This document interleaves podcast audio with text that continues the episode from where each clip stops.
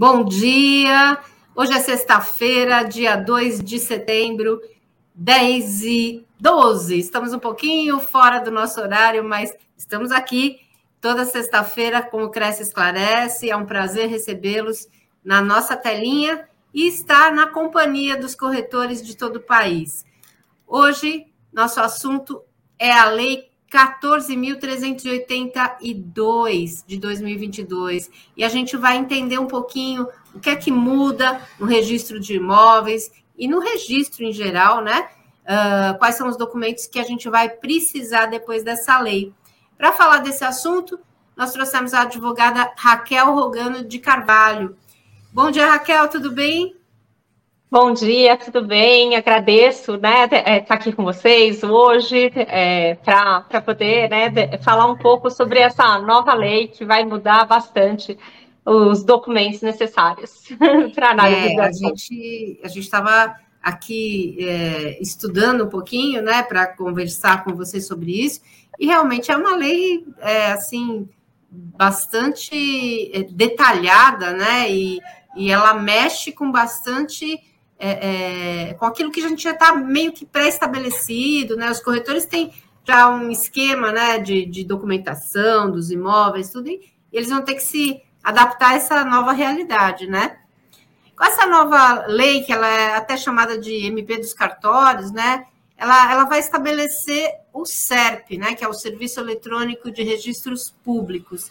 O que, que isso vai proporcionar é, no sistema de registro em geral? Certo, essa lei ela veio para agilizar, né, para melhorar o serviço, para que os, as, é, as inscrições, as averbações sejam realizadas de forma mais rápida, mais célere, é, e na maior da parte na parte virtual, né, com uma parte de internet e não mais com no presencial nos cartórios. Então, ela é uma lei que ela, é, ela visa o ponto forte dela é que a, os registros, principalmente de compra e venda de imóveis, sejam realizados em muito menos tempo. É, reduzindo, portanto, as certidões que são necessárias para o cartório analisar e dar a segurança jurídica daquela operação.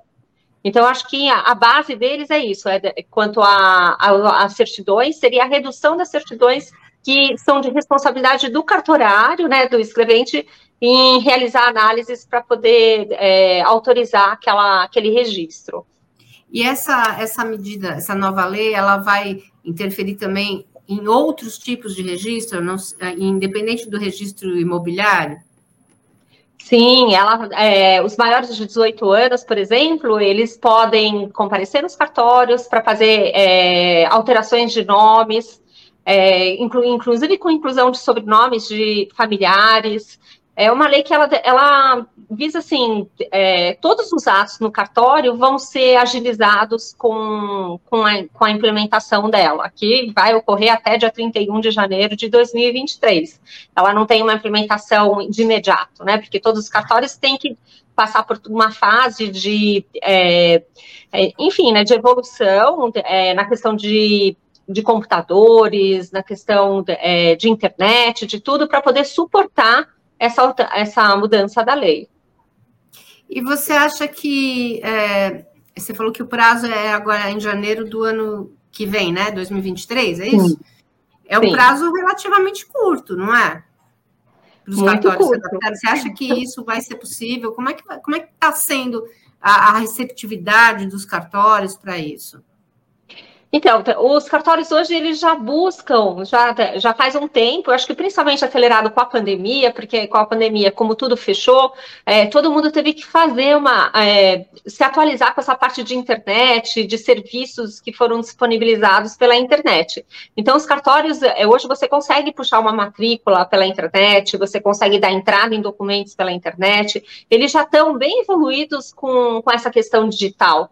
E o CERP, eu acho que ele vem para é, consolidar ainda mais essa questão, essa parte das pessoas não terem que se deslocar mais, de evitar, por exemplo, a gente passava o dia no cartório, né? Então era normal você ir de manhã pegar a senha e você ia ser atendido lá pela hora do almoço, era bem complicado, né? Hoje já diminuiu um pouco com a, a disponibilização dos serviços que eles fizeram, E a tendência é isso só melhorar. Então, é, provavelmente, se chegar janeiro e eles não conseguirem, vai haver uma dilação desse prazo. E você acha que, por exemplo, na questão da averbação dos documentos, esse, esse CEP ele, ele vai facilitar a averbação dos documentos? É, sim, ele vai facilitar. Na questão, por exemplo, de compra e venda de imóveis, com a redução do prazo, porque ah, foram reduzidas as certidões. Hoje, por exemplo, a gente puxa uma média de 20 certidões, mais de 20 certidões, dependendo da operação, para falar sobre segurança jurídica. Ele vai é, interferir diretamente na análise de risco das operações. Então, hoje, para você fazer um relatório de análise de risco, você tem um leque muito grande de certidões. E pelo cartório, esse leque vai se resumir praticamente a cinco certidões: seria a matrícula do imóvel, uma, a, o condomínio, débitos tributários e débitos trabalhistas. Então, essas certidões, por exemplo, elas podem ser obtidas é, para que você possa fazer um registro em 48 horas, solicitar uma, um registro em 48 horas. É, numa compra e venda, a gente está falando de uma redução de um prazo de uma média de 30 dias para 48 horas. Então, é uma redução muito é, significativa. É, a questão é a, é a segurança jurídica em si, porque se você vai fazer uma análise somente dessas certidões, você deixa de fazer, de analisar é, toda a vida pregressa daquela pessoa que está vendendo o um imóvel e o próprio a, a vida que a gente fala, né, do próprio imóvel, de tudo que aconteceu nele. A, a matrí na matrícula tem muita coisa, tem. Mas, por exemplo, se, você, se a gente vai falando numa contaminação de solo, a gente vai precisar de certidões específicas para garantir que aquele solo não foi contaminado. E as construtoras, por exemplo, quando elas compram imóveis, elas têm que ter certeza de que aquele solo não está contaminado para poder fazer edificação. Então, você vai, a gente tem outras certidões para dar uma segurança jurídica, e a gente está falando questão, por exemplo, também de certidões de distribuição do Tribunal de Justiça, dos tribunais de justiça, para você garantir que aquela pessoa pessoa não tenha nenhuma execução e que aquilo que aquela compra e venda não possa ser configurada posteriormente como uma fraude à execução e, e ser anulada. Então a gente tem que verificar, a pessoa vai ter uma boa fé, é, a gente vai falar assim, não, olha, ela tem as certidões do cartório, né, que são agora exigidas por essa nova lei, então aqui as certidões, então existe a boa fé, existe a boa fé, mas a boa fé ela não te dá direito a propriedade, ela te dá direito a uma indenização. Isso falando no caso de uma nulidade de um registro, né? Então, a pessoa que compra um imóvel e não analisa direito as certidões, e que uh, obrigatórias, né, que são obrigação dela, e essa venda vem ser anulada, se ela tiver de boa fé, ela tem direito a uma indenização, mas ela não tem a, o direito à propriedade. Então, o direito à propriedade tem que ser obtido através toda essa análise. É, no meu ver, vai adiantar, é, vai reduzir o prazo, vai reduzir custos, é ótimo. Mas é, o, o, comprador ele tem que verificar é, essa questão do risco dele. Ele tem que saber que ele está comprando um imóvel que pode ter riscos, né? E o que, que você aconselharia? para o corretor de imóveis? Porque a gente pensa assim, bom, tem esse lado, né, que vai agilizar o trabalho, o corretor vai ter muito mais celeridade na, na, nas transações imobiliárias. Mas essa questão da segurança, é, eu acho que ela é fundamental, né? Porque o corretor ele está trabalhando, prestando um serviço que ele tem que garantir que aquele imóvel que ele está negociando é, tenha é, toda a documentação em dia e que possa ser realmente negociado, né? É, o que, que você aconselharia para o corretor? Você acha que é, o corretor, mesmo tendo essa, essa nova lei, ele deve continuar fazendo o que ele fazia antes? Que, como é que você posicionaria isso para ele? Certo. O corretor de imóveis, pela legislação, ele tem obrigação em assegurar aquela operação, né? Então, por exemplo, quando ele está vendendo um imóvel, ele tem uma obrigação legal de verificar toda a documentação do imóvel para que o imóvel seja um imóvel bom, que a gente fala, né? É, e, e, também com a pessoa do vendedor do imóvel. Essa uhum. obrigação legal que é, existe na lei dos corretores, ela não foi modificada pela lei essa lei ela vai servir para o cartório, para o escrevente. Tipo assim, o escrevente não vai poder ser responsabilizado depois por, pelo ato de ter feito uma, é, de ter registrado um imóvel, olhando aquelas certidões que estão na lei mas isso não exime a obrigação do corretor de analisar os, a, todas as certidões. Então, eu acho que essa lei, a menos né, que haja uma alteração da lei do corretor falando, olha, é, ele tem obrigação de analisar tais certidões e colocar certidões como está sendo feito nessa lei do, dos registros, é, a MP dos cartórios, né? É, se não tiver, se não for o mesmo tema, continua com a obrigação legal que ele tem pela lei dos corretores. Então, eu diria assim, é, para os corretores de imóveis, para eles continuarem a fazer essa análise de riscos, que isso é muito importante, né? Isso que dá efetiva segurança jurídica para o negócio que está sendo feito. É porque, é, a meu ver, não sei se eu estou errada, mas se você é, passa a trabalhar, olha, não é mais uma exigência do cartório né, esse, é, essas certidões tal para transferência do imóvel, enfim. Se não é uma exigência do cartório, então quer dizer que já, a gente não precisa mais se preocupar com isso. Isso pode acontecer, né? E, e, e às vezes pode causar um problema muito sério, né? Sim, as pessoas podem chegar a entender que é, só com essas certidões já há a, a, segurança completa, e não há, né? Tem que olhar, tem que olhar, é, sempre tem que ver a vida do imóvel, como eu coloquei, né? Por exemplo, você tem que verificar quais foram, é, quem comprou o imóvel, se estava tudo certo com os antigos proprietários também, é, se naquele imóvel, é, quem foram os locatários, se ele foi locado, o que aconteceu com o imóvel. Então, tem, a gente fala, a gente puxa a vida do imóvel e a vida dos vendedores completa. Isso continua sendo uma pessoa que, é, que falei assim, não, olha, eu quero ter 100% de certeza sobre essa operação, sobre tudo que está acontecendo, não vai eximir você, o corretor, no caso, né, é, e uma análise de risco, de analisar todas as certidões. É, isso não diminui, como eu falei, né, vai diminuir a, a obrigação legal do escrevente quando ele estiver ali fazendo a, uma verbação, quando ele estiver mandando para registro, quando o outro estiver registrando, né, para fazer a verbação na matrícula. Mas não há, no, no, meu ponto de vista, né, não afeta a, a, segurança jurídica que você pode dar, ela não é afetada por essa lei, ela tem que continuar, o análise de risco tem que continuar sendo realizado com todas as certidões para dar 100% de segurança, 100%, né, a gente fala que 100% é difícil a gente falar, mas para é, colocar exatamente qual o risco que aquele comprador é, tem naquela operação. Então, para os é, compradores, não muda. Claro, né?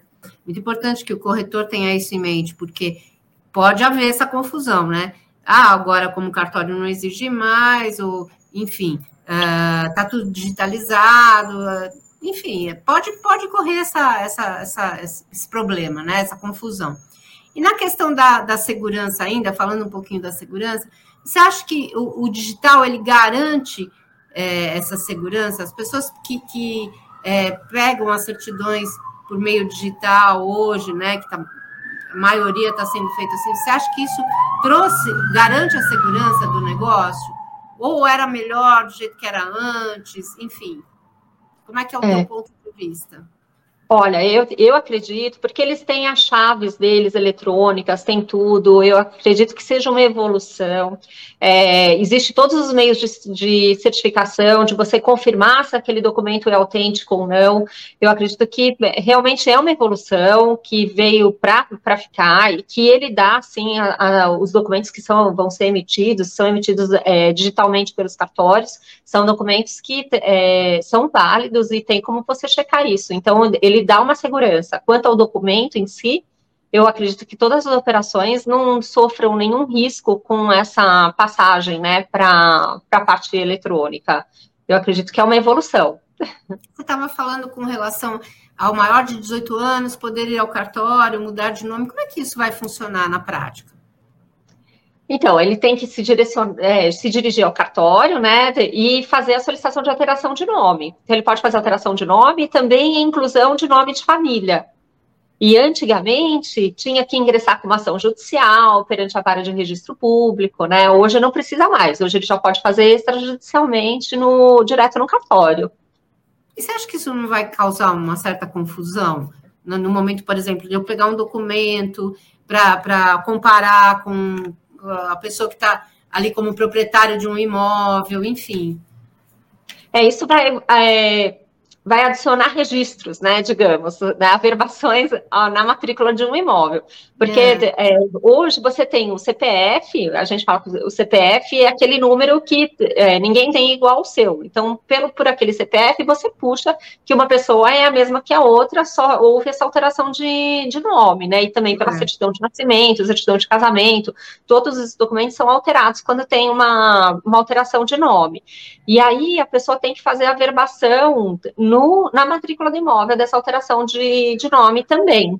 Então, é feito, por exemplo, quando você casa, quando você divorcia, é, tudo isso. Se você comprou um imóvel quando você é solteira, aí depois vai ter uma averbação, que aquela pessoa se casou em, em tal regime de comunhão, é, que aquela pessoa se divorciou. Então, tem tudo ali e com as alterações de nome na matrícula quando você faz a próxima operação. Uhum. É, realmente é é um, um assunto assim bem amplo, né? A gente tem que considerar uma série de, de, de mudanças aí para que não ocorra nenhum problema, no, principalmente no setor imobiliário, né? A gente sabe que é, a, o registro de imóveis no Brasil ele não é uma coisa é, que já te traga por si só já te traga uma segurança total, né? E, e, ainda com essas alterações, a gente fica meio, meio preocupado mesmo, né?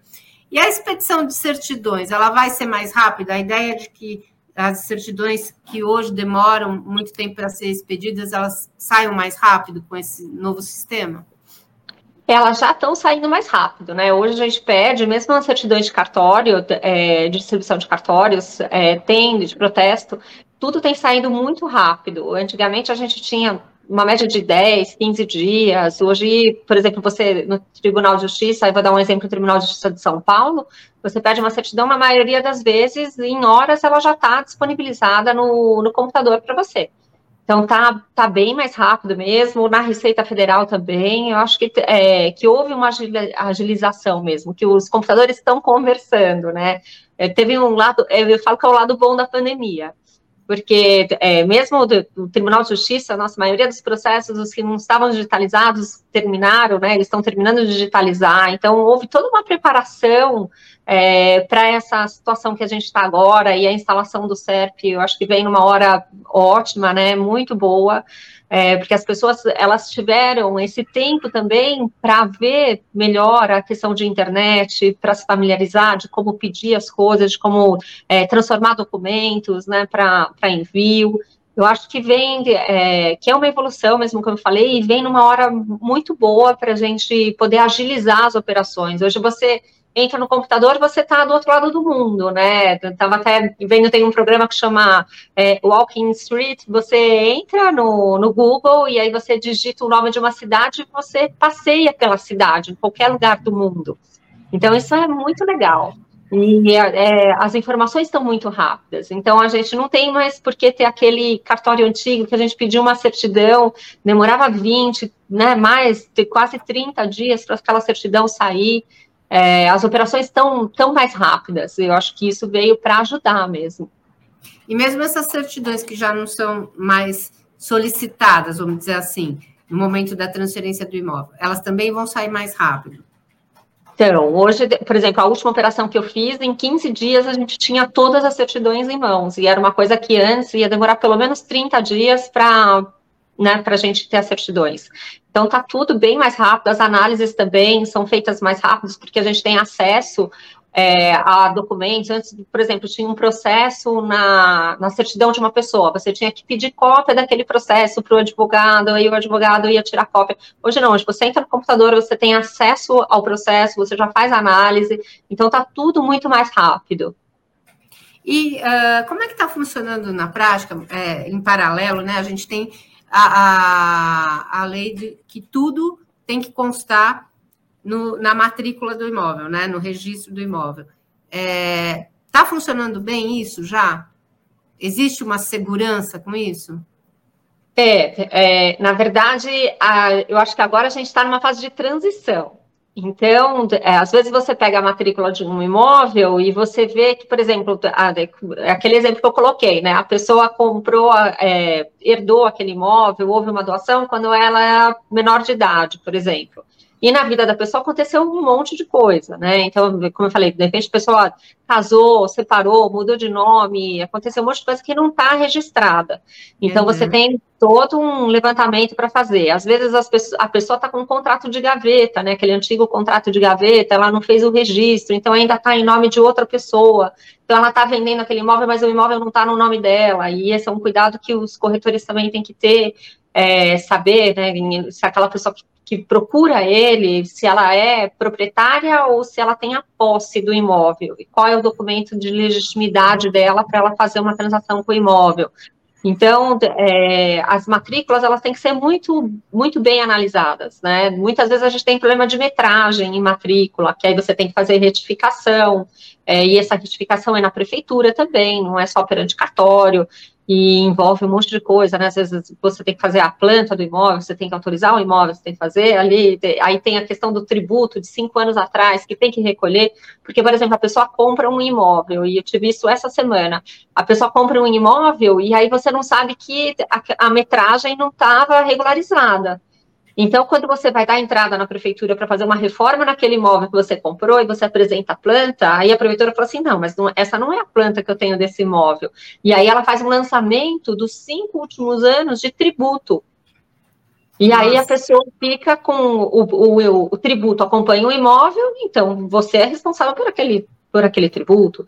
Então, é isso que a gente está falando da, das certidões, porque a necessidade das certidões, né? Porque é muito importante. Às vezes tem, ó, é, eu estava numa, numa, operação de compra e venda o ano passado, ninguém sabia, em um dos, um, dos terrenos estava sendo vendido, tinha uma, é, uma autuação que eles ainda não tinham sido notificados, então tinha uma autuação de 5 milhões, de uma multa, é, é, e a pessoa estava comprando, e o que estava vendendo também não sabia dessa multa. Então, como a gente fez? A gente, porque a gente puxa uma certidão na prefeitura para saber se está tudo bem, se tem alguma autuação. E lá na autuação apareceu essa autuação de 5 milhões que nem a pessoa que estava vendendo sabia e era defensável. Então, primeiro você faz toda a defesa, agora baixa aquilo, né? Ou faz aquilo em contingência. Então, tem todo um, né, um preparo. E eu acho que essa, essa necessidade de certidões é, né, para análise de risco, não para, como a gente está vendo agora, ah, o, o cartorário vai ser responsável por isso? Não. Né? O escrevente vai ser responsável por isso? Não. Mas a análise de risco tem que ser feita porque o risco existe, não é que ele vai deixar de existir, né? O risco Sim. continua ali, né? Até porque é uma responsabilidade do corretor também, né? Sim. Sim, a responsabilidade dele em estar tá legal, né? Então tá na lei que o corretor tem que é, avalizar aquela operação também, né? É. Então ele vai ter uma ele tem uma responsabilidade civil sobre a operação que ele faz. E aí a gente não está falando da imobiliária, né? Porque as pessoas falam assim, ah, mas eu sou, eu trabalho numa imobiliária grande, não, mas você é o corretor, né? Você tem a responsabilidade pessoal sua. É, você tem certeza. que analisar isso. O cliente é seu, né? Sim. A gente tem aqui alguns comentários. É, o André Zorzeto ele diz o seguinte: o registro de imóvel deveria ser incontestável e não ser atingido por contratos de gaveta de operações fraudulentas. Não deveriam permitir pré-notação sem que o processo civil estivesse definido. E ele diz mais aqui, ele, ele faz um outro comentário, um pouquinho mais para cima. É, deixa eu ver se eu consigo aqui alterar a minha a minha tela aqui. É, tô com o meu, minha tela deu uma travadinha aqui, não estou conseguindo acessar o outro comentário que ele faz. E ele fala é, do prazo para registro do imóvel, né? Uh, você acha que deveria haver um prazo é, fixo para registro do imóvel? Uh, como é que você acha? Como é que você vê isso? É, o registro, né? Daí eu acho que é, ele fala em registro de operações de venda e compra, deve ser, né? Para ter um prazo fixo, acho que é isso, né? É, ele fala assim: ah, agora consegui. As leis são boas, porém, em discussões na justiça há riscos de interpretação. Deveria haver um prazo determinado para registrar a escritura? Sim, eu acredito que isso é uma grande falha é, de não ter uma, uma é, a gente fala, né, que às vezes as coisas resolvem, se resolvem com fixações de multa, mas eu acredito que devia ter alguma, alguma legislação falando sobre isso da obrigação, porque é uma coisa que causa muito problema. É, as, as construtoras, para que ela, quando eu tenho uma construção, elas têm que fazer uma SPE, que chama, né, uma sociedade para fins específicos. Então, ela vai lá e faz aquela, aquela, aquele CNPJ, digamos assim, aquele CNPJ nasce para aquela operação.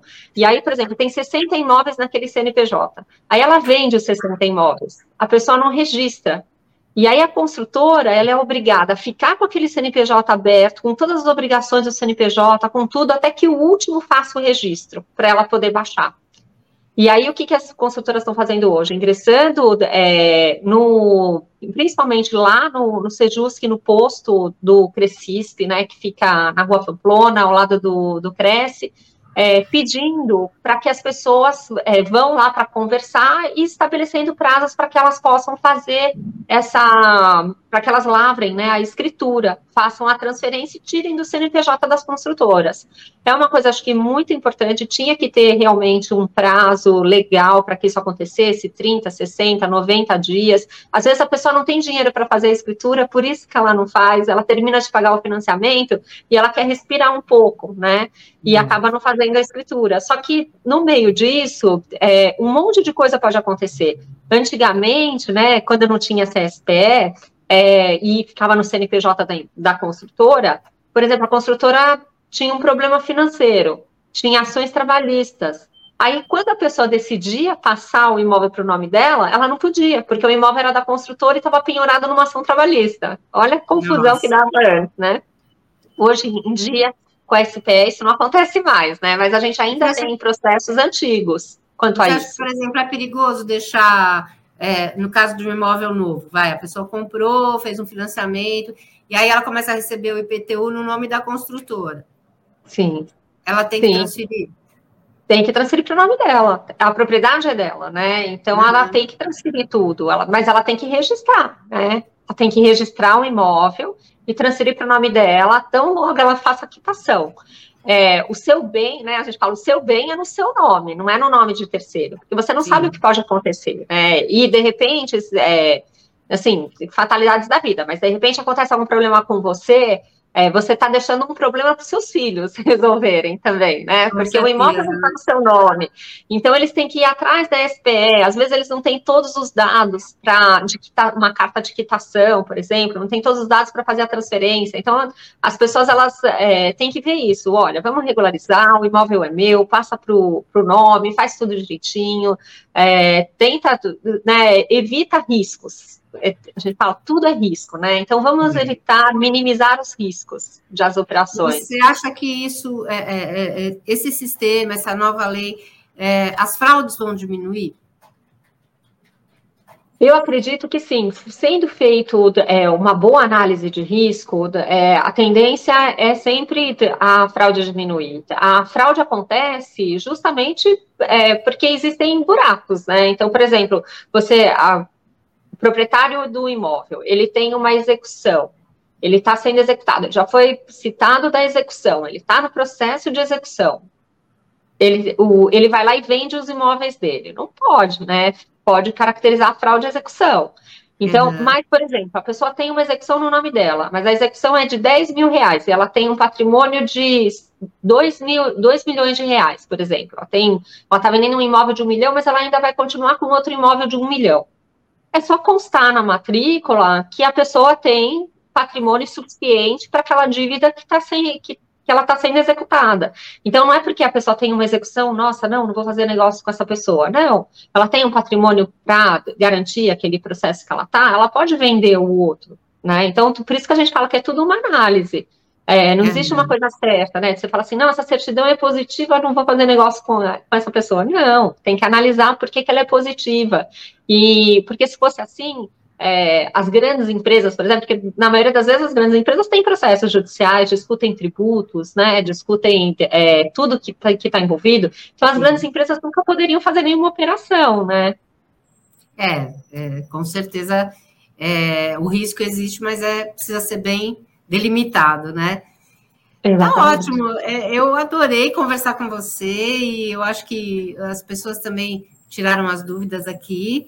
E se você tiver mais alguma observação que você queira deixar aqui de recado para o nosso corretor, fique à vontade. Ah, tá certo, obrigada, Sônia. Agradeço ao Cresce também. E para os corretores fica assim, né? Uma mensagem que é, é não corram riscos desnecessários.